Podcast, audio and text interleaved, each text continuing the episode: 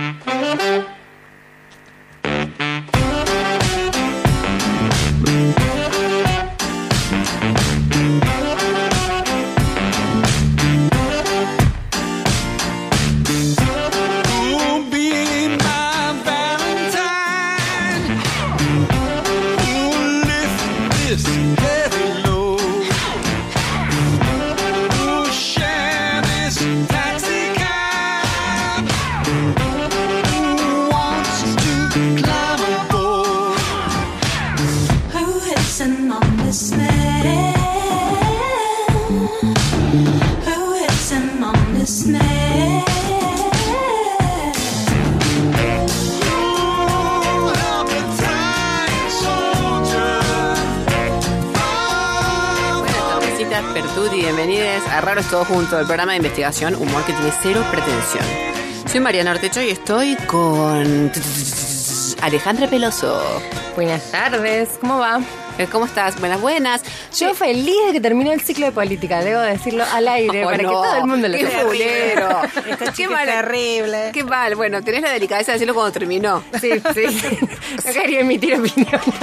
¡Qué horror! ¡Ay, qué horror! Georgina Remondino, buenas tardes, Hola, querida. buenas tardes. Yo voy a compensar. A mí me gustó. Ay, bien, ahí está, un poco y un poco. Vamos. Así somos acá diversas. Raro todo junto. Eso sí, raro todo junto, más vale. Y sinceridad siempre. Bueno, eh, quiero presentar el resto del equipo. Estoy hablando de Juli Huergo, Flor Páez y Gaby Jeremian, que eh, terminan de armar el grupo, vamos a decir, o comienzan de armar el grupo. Además tenemos hace unas semanitas eh, la compañía de nuestras tres practicantes, eh, tiene alma de superstar, eh, que son las chicas Belu Ortolani, Belu Olima y Roti Bustos, que nos están acompañando. Y ¿sabes qué quiero yo de esas chicas? El chat que tienen ellas aparte. Sí, tal Sí, cual. confesaron que tenían chat aparte, es verdad. Lo confesaron, ¿no es Eso cierto? es como tradición, ¿no? ¿Eh? Eso es como tradición. Es Tener un tradición. chat aparte es tradición. Pero yo quiero contratar un hacker porque Sí, quiero sí. saber lo que dicen. Ahí. Algo dicen ahí, Ahí, ¿entendés? Sí, sí, por eso se lo armaron aparte. Fue como ni en pedo les contamos a ustedes. Claro, ni en pedo les contamos a ustedes. Eh, bueno, además quiero presentar el resto, obviamente, del equipo, pero ya de CRT. Está como siempre Axel Ulengini, que hizo su llegada, así que tiene como su música particular, ¿viste? Porque él llega con ese vehículo que todavía no sé cómo se llama. ¿Tiene un nombre eso, no, Axel? Bici eléctrica. Ah, bueno, no era tan Pero es difícil. una Yo también decir. pro bici Ah, sí, no es eléctrica. cualquier Sí, no es cualquier bici No es esa eléctrica. que van por la calle. ta, ta, ta, ta, No, no, no, no. No, no, no. Es una del futuro. Sí, es como un flash que te viene del siglo XXII sí, y es Axel que acaba de llegar. Es como dijimos la otra vez, le falta la capa y es un Falta la capa, sí, te, te la vamos a traer. Eh, tengo una tela roja que me quedó, vas a ver de qué obra de teatro, te la voy a traer Axel. Te digo que más de uno va a quedar para ti helado si te ve en la calle con el vehículo y la capa. Bueno, eh, por supuesto que saludamos a, a Luli Jaime, Juli Laime, iba a decir, ya estoy como medio gaga, muy, muy rápidamente. Bueno, y obviamente Sabri Bustos de Servicio Informativo y a Zulma Capriles en, en musicalización, que la verdad eh, es un lujo. ¿Qué querés diga? Es un lujo. Me encanta, viste, cuando te enojas por nada, es un lujo. Es un lujo, a la mierda. Bueno, queridas, hoy vamos a hablar de un tema que la verdad está buenísimo. Tiene su complejidad. Parece que no, pero tiene su complejidad. Vamos a hablar de soberanía alimentaria y vamos a tratar de entrarle como solemos intentar entrarle los temas, que es como un poco de distintos ángulos. Georgie ya empieza con esa mirada que me sabe Flaca, En breve, en breve vamos a hacer esto en vivo. no, yo te juro, eh, te juro que a, a Gabriela Jeremian particularmente, quiero decir, y a Georgina Remondino, hay que Y a, y filmarla. a- a- y a Euro. Y a Euro que el otro día terminó con una, una expresividad rarísima. Bueno, sí, porque acá hay mucha expresividad. No, pero la Georgie me mira como diciendo, "Mm, sí, pero no. ¿Entendés? ¿Estás seguro que vamos a hablar de eso? Sí, como diciendo, "Mm, Era el programa de hoy. claro, hoy era cine de los 50, Claro. me mira con esa cara. No dice nada, pero me mira como de... No, lo que pasa es que cuando vos haces los preámbulos, para mí es como, ¿qué va a traer esta mujer entre Claro. dientes? ¿Con ¿Por qué qué? nos va a Algo se, trae. Algo se trae, entre manos. se trae. Qué feo que te desconfíen por nada, por nada, mirá, sí dije soberanía alimentaria, no dije absolutamente nada. No, fuera de broma, quería decir que lo vamos a agarrar un poco así como de manera integral, como solemos hacer con los temas. O sea, vamos a ir como a lo chiquitito, chiquitico, y a lo grande, a lo macro. Vamos a como articular escalas, etcétera. Además tenemos de invitada a una genia. Un lujo, un lujo de invitada. Sí, de verdad, queremos contarles a la audiencia que estamos súper conmovidas porque de verdad que es especial. Se llama Miriam Gorban, es eh, nutricionista, eh, ha trabajado, imagínense, con Favaloro y desde entonces ha iniciado una carrera, pero la verdad muy particular, que tiene que ver con la nutrición, pero con mucho más que... No, no con mucho más que eso, pero quizás con mucho más de lo que en principio nos imaginamos en torno a eso. Tal cual. ¿No es cierto? Realmente es una vida de militancia, de pelear, De compromiso. de compromiso, de pelear por la salud. Es decir, vamos a conversar con una persona de verdad, súper, súper, súper valiosa. Bueno, esperemos conectarnos, no tener ningún problema, ningún contratiempo Pero con la eso. tormenta no se, no se le ocurra hacer ninguna cosa mala acá. Claro, pues típico que terminás de decir eso, viste, un rayo que parte así la radio. No, bueno, eso puede ser perfectamente. Ahí está, claro, gracias Axel. Un adelanto de lo que se viene. Bueno, queridas, eh, como siempre invitamos a nuestra audiencia a que nos manden mensajetes, a que nos cuenten. Hoy la consigna es ¿Qué producto, mira, en este tema de la cuestión de la alimentación, qué producto propondrías para reemplazar a las golosinas en la línea de caja? Viste que hay el momento donde vos decís, ah, sí, me compro yo. Ya, Ya, claro. Total, voy a dejar un poco el hígado ahí en sobre la caja. Claro. me, Claro, llevo, me claro. llevo el chocolate. Ya lo voy liquidando desde acá. Claro. Gano tiempo ya lo empiezo Me acá. comiendo. Claro. Eh, pero hay el momento donde vos decís, ay, ya me hartó este supermercado de coro. Claro, es como, bueno, a ver, ¿qué otra cosa me puedo llevar de acá? Bueno, ya estoy jugando. Y lo manoteas, ¿no es cierto? Bueno, ahora estamos tratando con esto de la ley de etiquetado y un montón de cosas, estamos tratando como de transformar nuestras prácticas vinculadas a consumo y tal, a consumo de alimentos. Y este, entonces nosotros también, como en esa línea, proponemos, bueno, a ver, ese momento que se vincula probablemente tanto con el inconsciente, porque Sí, uno sabes sí. qué te llevó Claro. Sí. a manotear el paquete de papas fritas, pero cuando te diste cuenta ya estás como abrazándolo en tu cama. Sí, sí, sí. ¿entendés? Esperando que te cobren rápido, ¿no? Claro. Pagar rápido para poder, poder Para- abrirte el paquetito. Sí, y te dicen, espere señora, espera tu puta madre, Pero si te lo voy a pagar igual. Te voy a pagar y déjame abrirlo acá. Ya te pones como en un estado mal, ¿no es cierto? Sí, sí, sí. Bueno, entonces, eh, todos sabemos que eso sucede y queremos como, eh, digamos, contribuir a una instancia superadora. ¿Qué mierda pondríamos en la línea caja, digámoslo así, este, para que esto no pase? No vale decir, eh, propondría, no sé, zanahorias. No No sé, se quiero poner salames. bueno, bueno, en- en, tu supermercado En mi supermercado tendría que estar el salame ahí en la línea de caja. ponemos salame. Bueno, perfecto. ¿Vos ya tenés alguna Queso. Queso. Claro, queso. ¿ves? Sí, de una. Vos cerveza listo, nos hacemos la picada. Se armó la picadita. Bueno, es una vergüenza, quiero decir también a la audiencia. O sea, el- eh, tienen buena onda las chicas, digamos, pero es un poco una vergüenza. En fin, propongan cosas que les parece que podríamos ahí tirar en la línea de caja para no llevarnos estos este, productos llenos de sodio, azúcares y otras cositas. Tal cual. Bueno, se comunican... Para eso se tienen que comunicar con mensajitos al 3513-077-354 o también nos pueden mandar al Instagram de Raro es todo junto. No se olviden de poner el nombre y los tres últimos números del documento. Y van a participar por un mega combo como tenemos todos los sábados, que es el árbol nativo de nuestros amigos de Fábrica de Plantas que están en Mendiolaza. Y que además tienen, eh, bueno, nos han contado ahora que tienen un podcast que se llama Somos Vínculo y que lo pueden encontrar en Spotify y en YouTube.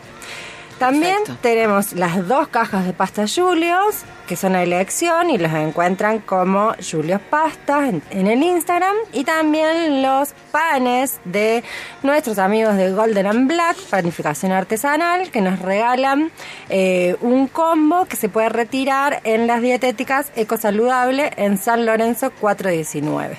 Buenísimo. Pueden Sí. conocer también los productos de Golden and Black en Instagram, ¿sí? En Horacio Instagram, guion bajo, perfecto. Golden bior- guion bajo, Inc. Exacto. Buenísimo. Chicas, están cumpliendo un año hoy. Sí. eh, Ah. Las chicas de Red de Feministas Cocinando Córdoba, ¿no es cierto? Así es, un saludo para las chicas. Excelente totales. red, sí, y excelentes productos. Excelentes productos. Siempre que se llevan esos premios, que la gente queda fascinada, vienen como esa energía, me parece. Sí, vienen sí, sí, con sí. esa Sí, energía. tal cual. Siempre nos han, nos han mandado muy lindos mensajes cuando se han llevado la canasta, la super mega canasta de las chicas. Sí, esa que empezaba a comer y terminaba en Navidad. Claro. Además, en la red de feministas cocinando participan varias generaciones de mujeres. Mujeres. Hay abuelas, mujeres jóvenes, madres con niños y todos participan colaborando y sosteniendo la red. Podríamos proponer poner todos sus, sus eh, artículos en la línea de cajas. Ah, muy bien, Ah, muy buena idea, flaca. cocinando. Aplausos. Muy bien. Claro, Y no salís más del súper, porque te quedás recogiendo los 28 mil productos. ¿Para qué quiere el turrón? ¿Para qué quiere la milanesa? ¿Para qué? Eh, A bueno, más vale que tenga una tarjeta gigante porque me quiero llevar todo, Todo. de todas. Perfecto. Bueno, y además, hablando de aniversarios, hoy tenemos otro aniversario, ¿no es cierto? Así es, de la Feria Agroecológica Sí. eh, de Ciudad Universitaria. Hoy cumple ocho años la feria. Wow. Así que bueno, saludos y felicitaciones por el aguante y por toda la energía a todos los feriantes y a los organizadores de la feria. De verdad, muchísimas gracias por todo el laburo porque estaba buenísimo. Bueno, queridas, eh, a ver, esta cuestión de la soberanía alimentaria que parece como si fuera algo re lejano, no sé si a ustedes les pasa, cuando escuchan eh, así, soberanía Sí, alimentaria, vos decís, ¿esto qué es? La ONU, tiene que ver con la ONU, yo no tengo nada que ver con esto. Estoy libre de culpa y cargo. Bueno, también está, obviamente, digamos, tiene que ver, sí, con la cuestión como macro, pública, eh, está vinculado al diseño de políticas, eh, pero nos atraviesa como siempre en lo pequeñete, en lo cotidiano también, ¿no es cierto? Eh, estábamos chusmeando entrevistas que le han hecho a Miriam Gorban y eso cuenta mucho, digamos, la importancia de, eh, reivindica, digamos, mucho la cuestión como de volver a conectarse con el cocinar, como con todo ese momento, digamos, Tal cual. ¿no? Como que alimentarse eh, bien, vamos a decirlo así, tiene que ver eh, no solo con pensar técnicamente qué nutrientes son los que vos incorporás, nada que ver con eso, sino más bien con pensar cómo se han producido los alimentos que vos estás consumiendo, cómo vos los estás consumiendo, es decir, Así es, sí, es una instancia de nutrición en varios sentidos, digo, afectivo, emocional, no Eso, solamente claro. biológica, ¿no? Como con todo el ritual de- del, del disfrute de esa comida. Totalmente. Ustedes son, eh, porque las tengo, la verdad, voy a decirlo, eh, las tengo como por poco ritualizadas con la comida. Sí, cero. no te equivocas, ¿no? Cero, Cero. o sea, cero. La flaca te tira el bife, te digo, desde la calle, del auto, abre la ventana y de ¡tra! O la milanga Sí, de sí, soja, o lo sea, que sea. Yo puedo comer a las 5 de la tarde sentada en el sillón con los Sí. perros al lado o La parada al lado de la mesada una zanahoria. O sea, da igual, todo da igual. Claro, todo por aprender tenés vos, querida amiga. O sea, veamos la parte buena, digamos. Tenés un porvenir de aprendizaje Sí, sí. fabuloso. Claro, es como así. Lo, lo raro es que comas sentada en la mesa. Claro. Te hace sentir como que haga paso algo. Exacto, es un evento, seguro. ¿Y vos, Georgia? No, yo en mi casa cuento la anécdota siempre que en la última modificación lo que hice es achicar la cocina. Porque Ah. quería achicar el espacio que la cocina ocupa en mi vida. Ah, bien. Literalmente. Claro. Este, lo, lo solía disfrutar, digamos, ya después con los chicos, los horarios, los tiempos se me, se me Claro. complicó, se me complicó. Ya no lo disfruto. Claro, claro, claro. Ya no lo disfruto, pero he solido disfrutar el ritual de, de cocinar, ¿no? De servir la Hay gente que viste que la tiene como re clara y ese tipo de persona que se llega, se descalza, se sirve un vaso de vino Sí, blanco, sí. Claro. viste, saca algo para ir pica, despeja la mesada, hay quien se clava el delantal y vos así, "Ah, pero, mira, me emociono, no podés. Yo, el vino blanco sí, digamos. pero- Claro, eso es infaltable. y El descalzarse también. Y el descansarse a lo mejor también, pero me desparramo y nomás, este, con el teléfono en la mano, digamos, todo lo incorrecto. sí, sí. Pero eh, sucede. Quiero decir, sí, No, digo, pero además, además el ritual de la cocina, digamos, es algo que, que todos tenemos algún recuerdo familiar de algún alguna persona, alguien importante en la familia que tiene esos rituales o que ha tenido Ese- esos rituales y es parte del, del, flo- del folclore familiar, ¿no? Claro, yo creo que de ahí viene mi problema. La Susana, que sería mi madre, eh, odia con toda su alma el día de hoy la cocina. Odia, detesta, es como, es una pérdida de tiempo esto. Come Claro. lo que hay ahí, listo, chau. y vos ahí ch, dijiste, Listo, la sí, mía. hay que seguir por ahí. hay que seguir por ahí. Acá en el equipo tenemos una que le gusta mucho el ritual de la cocina, le gusta demasiado, también te lo digo. ¿Una o dos?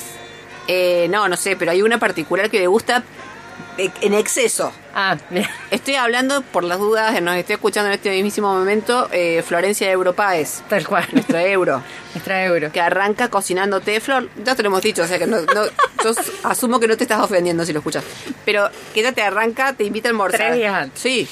No, ella te invita. Vos llegás por el mediodía y empieza con la lechuga, empieza a lavar la lechuga. No, una vez nos pasó que fuimos a comer con la Juli Huergo, teníamos un hambre y la flor era, abría la canilla y te lavaba y Una enjuagaba. hojita, masajeaba la otra lechuga. hojita. No, no, otra cosa en mi vida. Teníamos un hambre con la Juli. Viste, y al rato era, con la Juli nos encontramos en el comedor y ¿qué está haciendo ahora? Sacó el pollo de la heladera. Crudo cocido, crudo. ¡Ay, no! Viste la flor. Y ustedes cuenten algo. Ustedes cuenten, no. Ya nos quedamos sin, sin temas que contar. Ya no tenemos más nada para decir. Bueno, en fin. Eh, ¿Sabes qué me acordó hoy? Chicas, ¿ustedes recuerdan el libro Cocina fácil para la mujer Ah, moderna? sí. No. Sí. De para ti, había Sí. sacado la- ¿viste la- el número especial que era como así, si no te limaste con todas las reeditas, con esto te Con esto te animas. Eh, te animás y te limás, las dos cosas Sí, te hacías, digamos. Eh, Era como cocina rápida porque la mujer moderna Claro. tenía como muchas ocupaciones. Claro, cocina fácil para la mujer moderna. Nunca faltaba el tonto que decía cocina moderna para la mujer fácil. Vivo. Sí, sí, claro, siempre hay, hay- siempre hay un, Un genio, haciendo súper chistes. Eh, era una mierda el libro, también lo voy a decir así, sin, sin, sin ambajes, porque la verdad, o sea, era el tipo de libro que, suponte, te recomendaba. Eh, cómo depilarte y hacerte una hamburguesa en cinco minutos. Era como, ¿por qué me hacen esto? Y te daba recetas eh, a lo mayonesa sin huevo. Bueno, tallarines sin harina. Claro, No, no, no son tallarines ni son mayonés, ni es Claro, mayonés. Claro, costilla de cerdo sin cerdo. Yo digo, "Ah, basta ya. O sea, este- el principio del fin fue ese libro. Era una ficción. Era una ficción. Y este, monísima en un abrir y cerrar de las cenas. No, ponele. No, esa No. mezcla, qué espanto, por Sí. O, por ejemplo, te damos la dieta de la albahaca. Y vos, ingenua, vos ibas. 30 días comiendo. Y decía, eh, mañana albahaca, mediodía Albahaca. albahaca, cuidado, con albahaca. O sea, era como, por más que le busque o sea, era Claro. la alba- o sea, en serio, yo me acuerdo de la dieta de la nuez, no, la de la manzana, Había una de la cebolla. Sopa de cebolla. Era 24 horas a cebolla durante 365 días. Era ah, eso salió después. ¿Adelgazás o adelgazás? Porque claramente quedas desnutrido. sí. Que dicen que era buena. No puede ser bueno una sopa de cebolla No. permanentemente. Para la salud no. Quedaba, Ah. No, no, no, sí. Ah, era buena la dieta, digamos, Sí. era efectiva. Estabas internada. Claro. O sea, a lo mejor en terapia intensiva, pero estabas flaca zaraca. O sea, si te despertabas, decías, listo, lo hice. Y te volvías a caer. Bueno, no se puede pedir todas las dietas al, al fin y al cabo. Bueno, eh, pero te quiero decir, efectivamente tiene que ver con eso, ¿no? Como con un modo de estar, eso de vincularse, digamos, con la alimentación. A mí me encanta porque siento que quienes se conectan mucho con la cocina es como que han desarrollado una cosa como del, del orden de la intuición. Mira, A ver. viste que las recetas dicen, por ejemplo, una pizca de sal. Mm.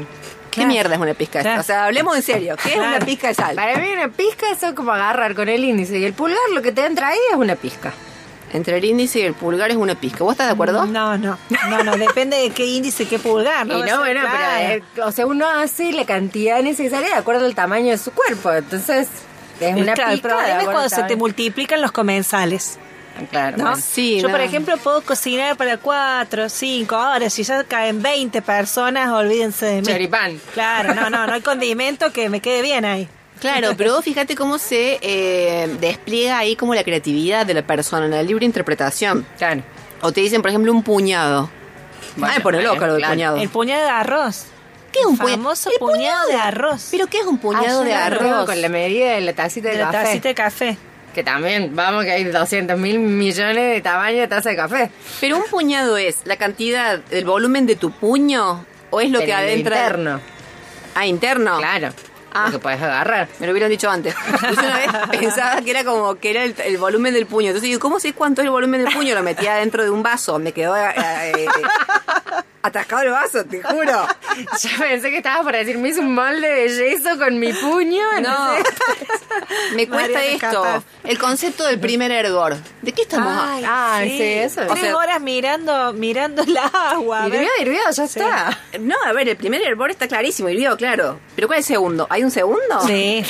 ¿Cómo ¿De sí? verdad? Sí. ¿Cuál es el segundo? Que en algún momento pasa de, de, de 100 Claro, grados, porque son baja las, la las primeras, las el- cuando empiezan a salir las primeras burbujitas y después ya cuando a borbotones burbujea. Ah, La, la. Bueno, no lo tenía. yo esa. pensé que iba que me Yo iban a decir, no, si es una pavada. Pasó los 100 tontería". grados, listo, hirvió, ya está. Chao. Bueno, en fin, la verdad es que te digo que hay de todo. ¿Sabes que hay eh, terapia culinaria? ¿Sabían eso? Te, te mandan a veces, sí, de acuerdo a lo Cocinar, que tengas, tu claro. te dicen cocina. Cocina, cocina. Ay, no. No, fuera de joda así, como que te, te, a ver, te enfrentas a tus propias frustraciones. Claro. que Se me mal. quemó la rola. Claro. ¿Entendés? La psicoanalista te dice, ¿cómo te fue? Continuando una semana rota que no se te queme. No, y tenés que, por ejemplo, eh, preguntar a tus eh, comensales invitades qué quieren, qué pueden comer, si son alérgicos a tal cosa, a tal otra. Bien. Y contenerte. Si vos, por ejemplo, te cae mal uno y te dice, odio los camarones, bueno, no le pongas camarones, seas Claro, tan cabrones claro, de ir a comprar los camarones, no, que hijo Quiero puta. hacer esa terapia.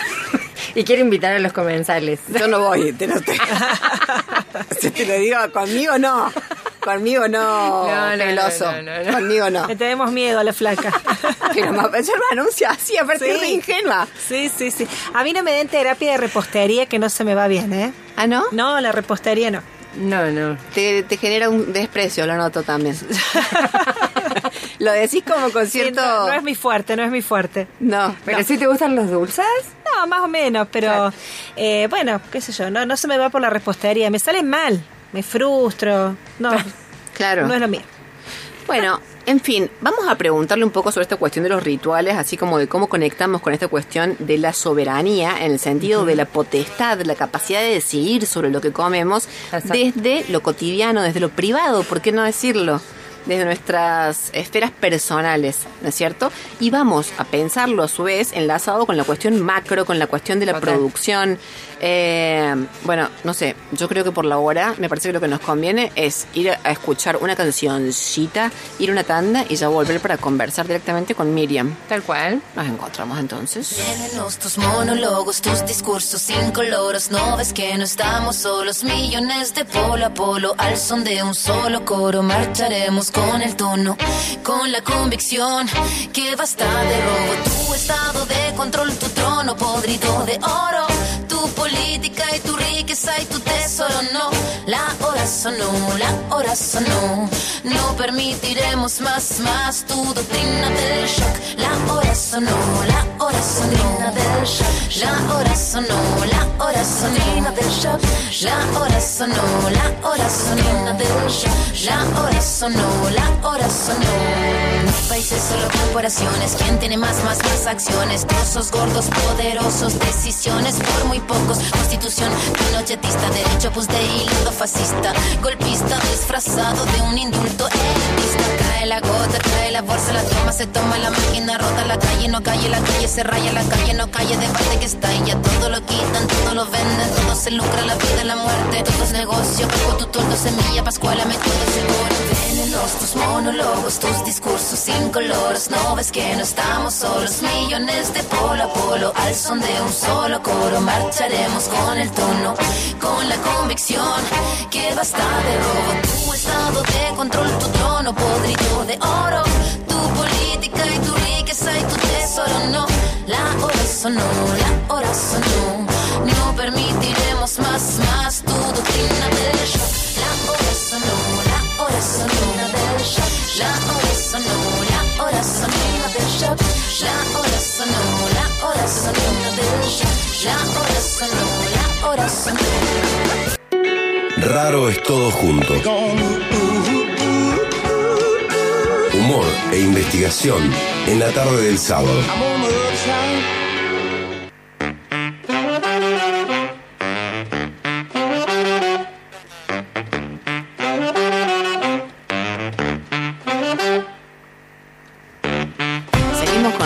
Juntos en este programa tan especial. Georgie, ¿tenemos mensajitos? Sí, tenemos varios mensajes. Nos escribe Ana, dice, hola raras, pondría en línea de caja nueces confitadas.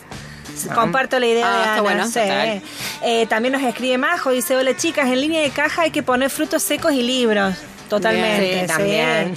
Acompañado de libros, una buena comidita. Y Leo La Porteña nos dice, hola Rare, siempre cociné y muy bien, pero ahora eh, fideos con huevos fritos es la base de mi dieta. Hoy me anhelo más deseado es que alguien me cocine, llegar a casa y simplemente sentarme, claro. También adherimos. comer. Sí, tal cual. Eh, y dice, y en el súper conseguir huevos de gallinas, de esas que corren y se caen. Con eso Ay, es suficiente. Sí. Buenísimo. Leo La Porteña. Estamos invitando a nuestros oyentes a que nos escriban, nos tiren un mensajito y nos cuenten qué propondrían para poner en la línea de caja en los súper para reemplazar estas golosinas, estas cosas más nocivas. ¿Lo hacen a qué número, Yor?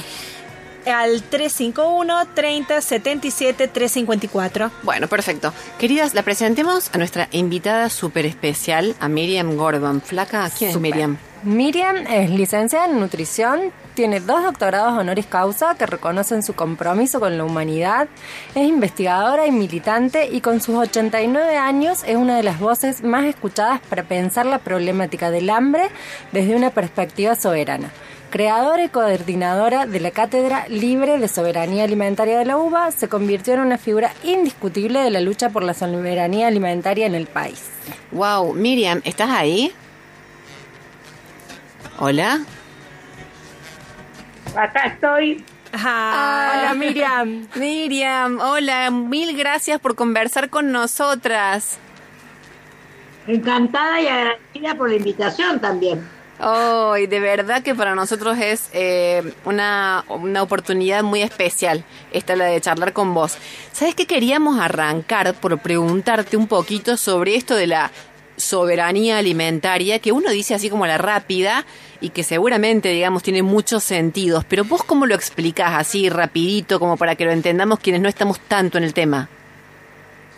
Mirá, yo defino últimamente como la capacidad de los pueblos de lograr la autosuficiencia alimentaria. Es decir, que cada pueblo, que cada país, que cada gobierno tiene que lograr que se produzca en el lugar, en su zona, en su región, de acuerdo a las condiciones climáticas, geográficas, políticas, socioculturales, los alimentos que su población necesita. Por eso hablamos de autosuficiencia alimentaria. Un país que necesita importar alimentos para la dieta diaria es un país dependiente. Ahí va, perfecto. Miriam, queríamos preguntarte cómo llegaste vos, sabemos que sos una militante, a militar la causa de la soberanía alimentaria y si nos podés contar también cómo fuiste incorporando estas ideas a tu vida cotidiana. Bueno, eh, en el año 96 se convocó la cumbre de la alimentación, este, la convocó la FAO eh, en Roma. Yo tenía alrededor de 60 años en esa época y dije, esta es la culminación de mi carrera. Oh, En la reunión de la FAO. Y allí me fui. sí. No me imaginé que empezaba una carrera nueva. Qué hermoso. ¿Cómo fue? ¿Cómo fue? Allí con- con- coincidí con la vía campesina.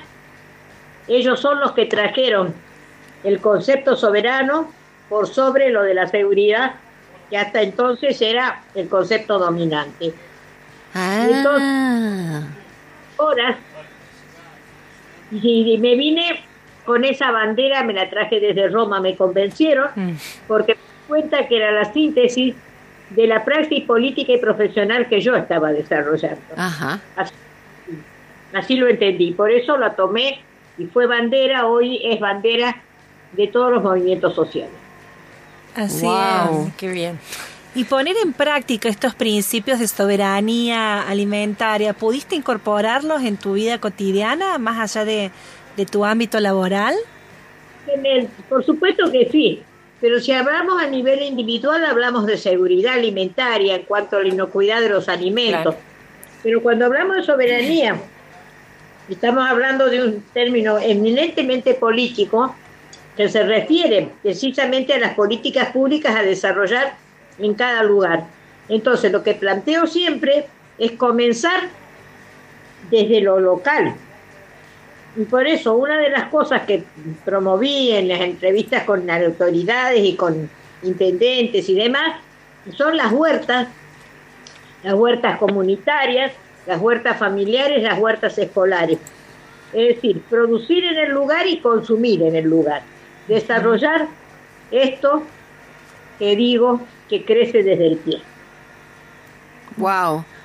Miriam, también podemos pensar la cuestión de la soberanía como vinculada a lo personal eh, en cuanto a la capacidad de poder decidir sobre lo que comemos, porque viste que muchas veces no tenemos conciencia de qué estamos consumiendo, de dónde proviene, de qué procesos productivos, eh, y ni hablar de que un montón de veces estamos como habituados, pero digo como físicamente, medio como que estamos en un estado de adicción con ciertas sustancias que tienen los alimentos. ¿También se puede pensar la soberanía en ese, en ese orden del consumo personal? Claro, lo que pasa es que ahora dimos un salto cualitativo importante, ganamos una batalla, pero no ganamos la guerra, con la aprobación de la ley de etiquetado frontal. Claro.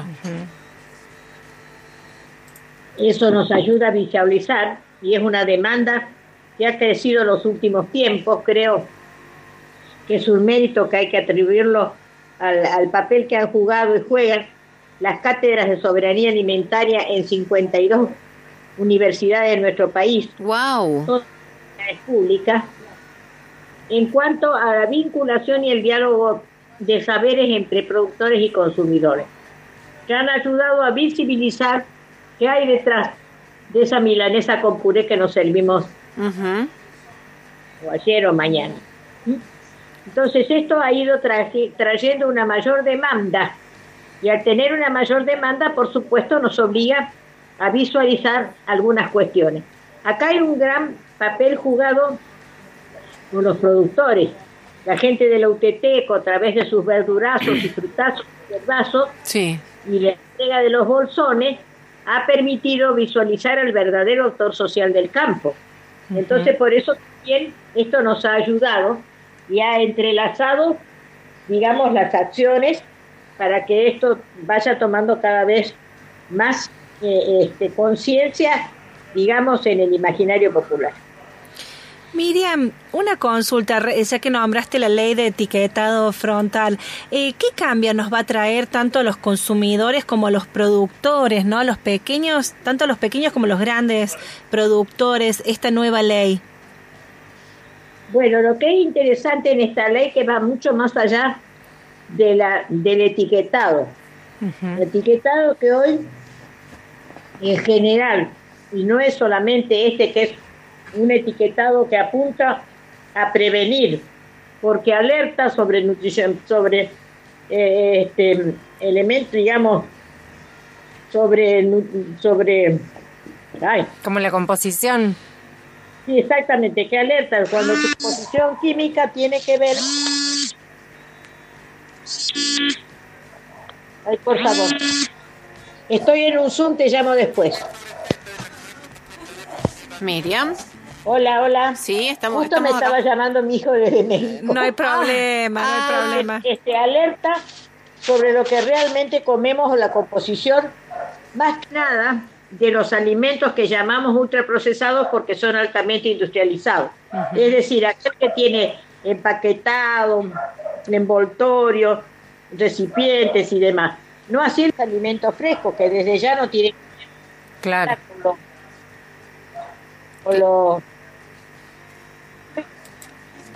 Hola, Miriam. Ahí se nos cortó. ¿Se nos fue? Lo puedo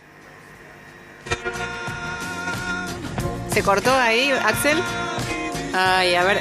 Tendría que ella conectarse con el mismo enlace, ¿no es cierto? A ver si logramos volver a conectarnos con Miriam. Eh, mientras esperamos a Miriam, sí, voy a leer algunos mensajes más. Algunos de nuestros oyentes nos dice, pondré un espejo y un cuadro de botero para que se comparen y vean cómo rebalsan grasas de seres humanos consumistas. bueno, eh, eh, eh, Estamos en alimentos Bien. productos ultraprocesados, tienen un etiquetado que es invisible, porque necesitas un telescopio más que una lupa. Y Claro. al mismo tiempo, cuando tenés, ya lo podés visualizar, te encontrás con fórmulas químicas que no conoces ni nosotros los especialistas las conocemos tampoco. Claro. Es decir, alimentos que más que alimentos son comestibles porque eh, tienen componentes y aditivos químicos, saborizantes, conservantes para que permanezcan mucho más tiempo en las góndolas. Tienen un interés más comercial que del nutricional o de salud. Claro. Perfecto. Miriam, se nos cortó un ratito, en un segundo se nos cortó, pero Sí. ahora parece que Sí. estamos bien. Vos nos escuchas bien, ¿no es cierto? Me interrumpía una llamada desde afuera. Bien. Este, bueno, entonces el tema es que eso significa que nosotros no solamente sabemos de la composición, porque esta ley va mucho más allá. Habla de los entornos saludables, habla de regular la publicidad. Ah, Y muy bien. también es un problema muy grave y muy serio, porque la publicidad comercial, no la que realmente necesitaríamos, que sería a través del Estado por políticas públicas publicitar pautas de salud y alimentación, y eso no lo tenemos.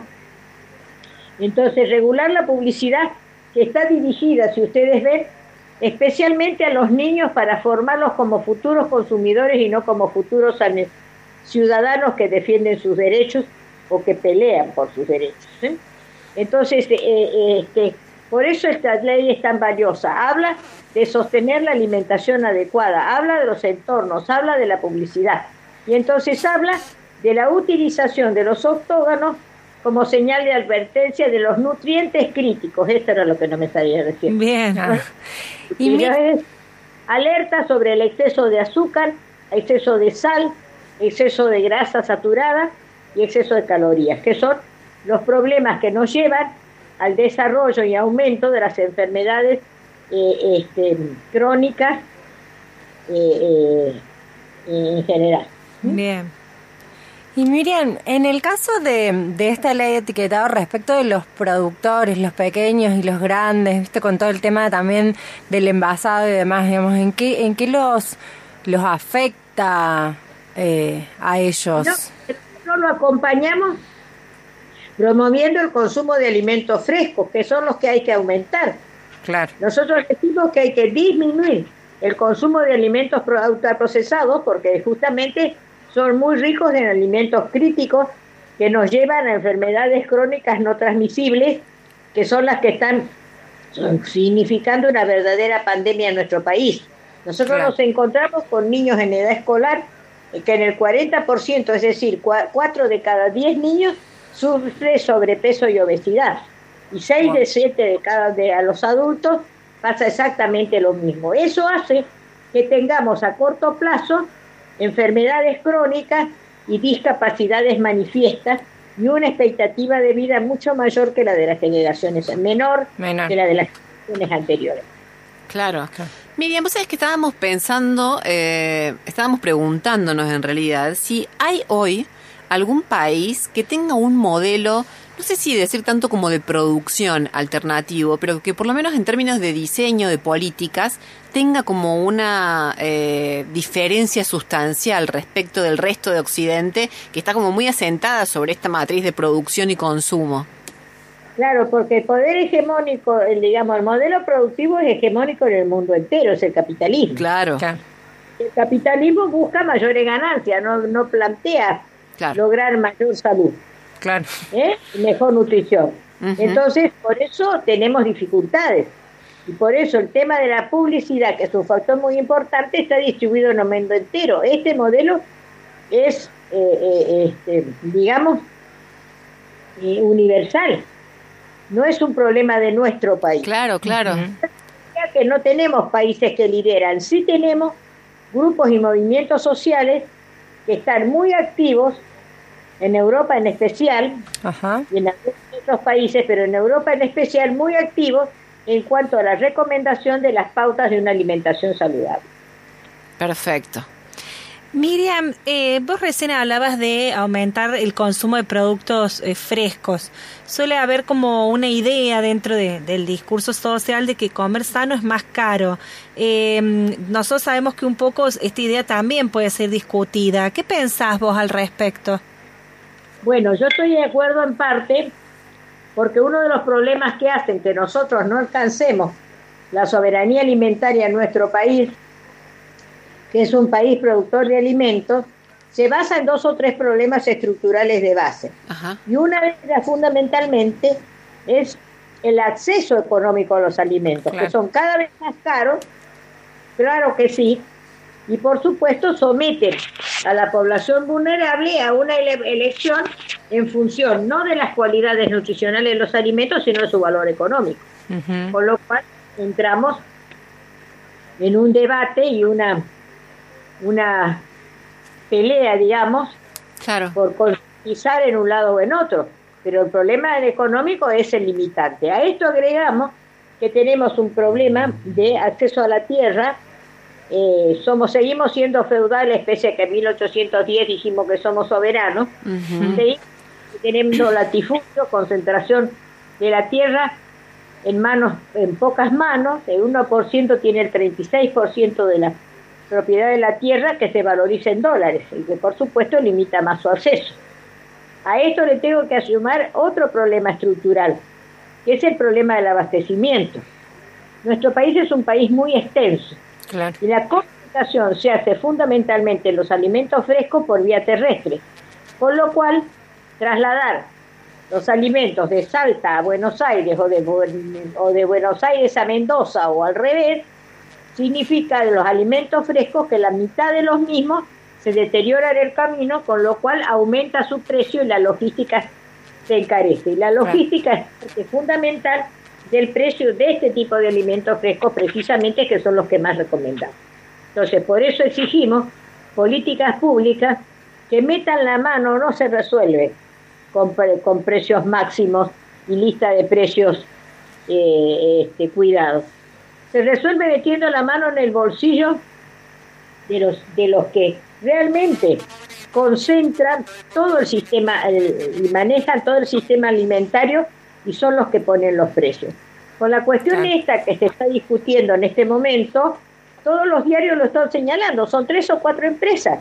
Molinos de Plata eh, dice, somos la cuarta parte de la mesa familiar, y tiene razón.